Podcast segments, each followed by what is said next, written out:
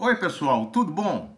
Eu sou José Carlos Pinto falando com vocês aqui no canal Falando com Ciência sobre aspectos da educação, da ciência e da pesquisa que se faz no Brasil. Antes de mais nada, feliz Dia do Professor para você, profissional da educação. Parabéns por esse dia 15 de outubro. Hoje é o dia em que a sociedade lembra da existência do professor e tece muitos elogios nas redes sociais, nos veículos de comunicação, para logo esquecê-los na quarta-feira de cinzas.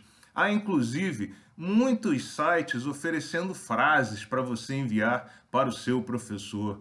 Não use essas frases. Se você quiser se manifestar, manifeste-se com o seu coração. Bom, mas talvez você não saiba que a data de 15 de outubro remonta ao distante 15 de outubro de 1827, quando o então imperador Dom Pedro I sancionou uma lei em que estabelecia a obrigatoriedade do Estado oferecer escola e ensino fundamental para os cidadãos brasileiros.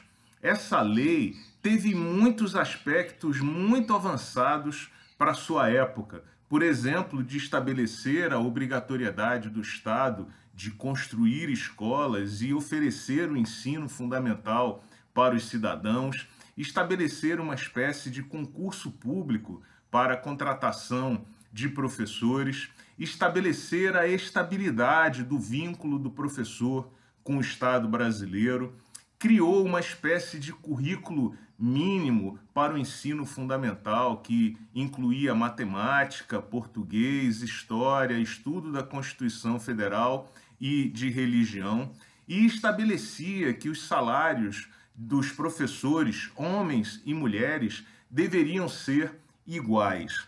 No entanto, essa lei também continha traços característicos daquele momento que é histórico que o país vivia, por exemplo, separava o ensino dos meninos e das meninas, estabelecia que as meninas deveriam estudar menos matemática para estudar prendas domésticas e definia que a obrigatoriedade do ensino era apenas para os cidadãos brasileiros, o que excluía estrangeiros e a grande massa da população escravizada.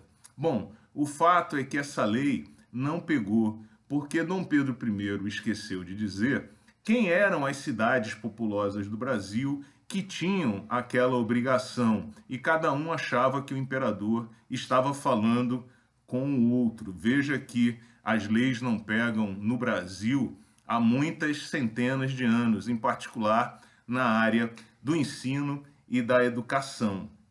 Talvez você não saiba, mas em 2014, depois de quatro anos de discussão, o Congresso Nacional aprovou o Plano Nacional de Educação, que estabeleceu muitas metas que devem ser alcançadas até o ano de 2024.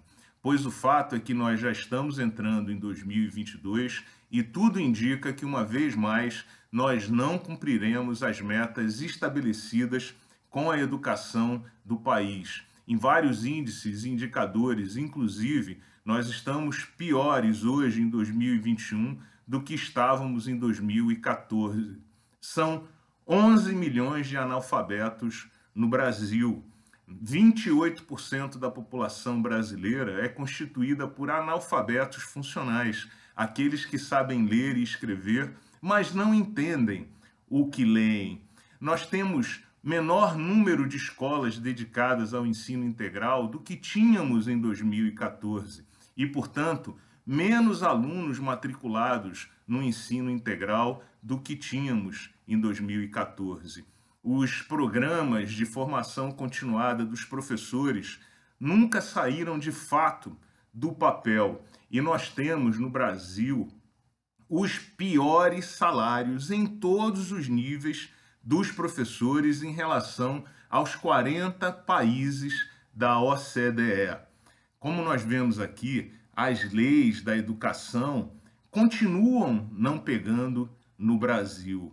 O que eu torço e desejo para você, professor, e para você, cidadão brasileiro, é que a sociedade brasileira reconheça a sua dívida com a educação e a formação do povo brasileiro e que a partir desse dia 15 de outubro de 2021 faça muito simples, cumpra o combinado.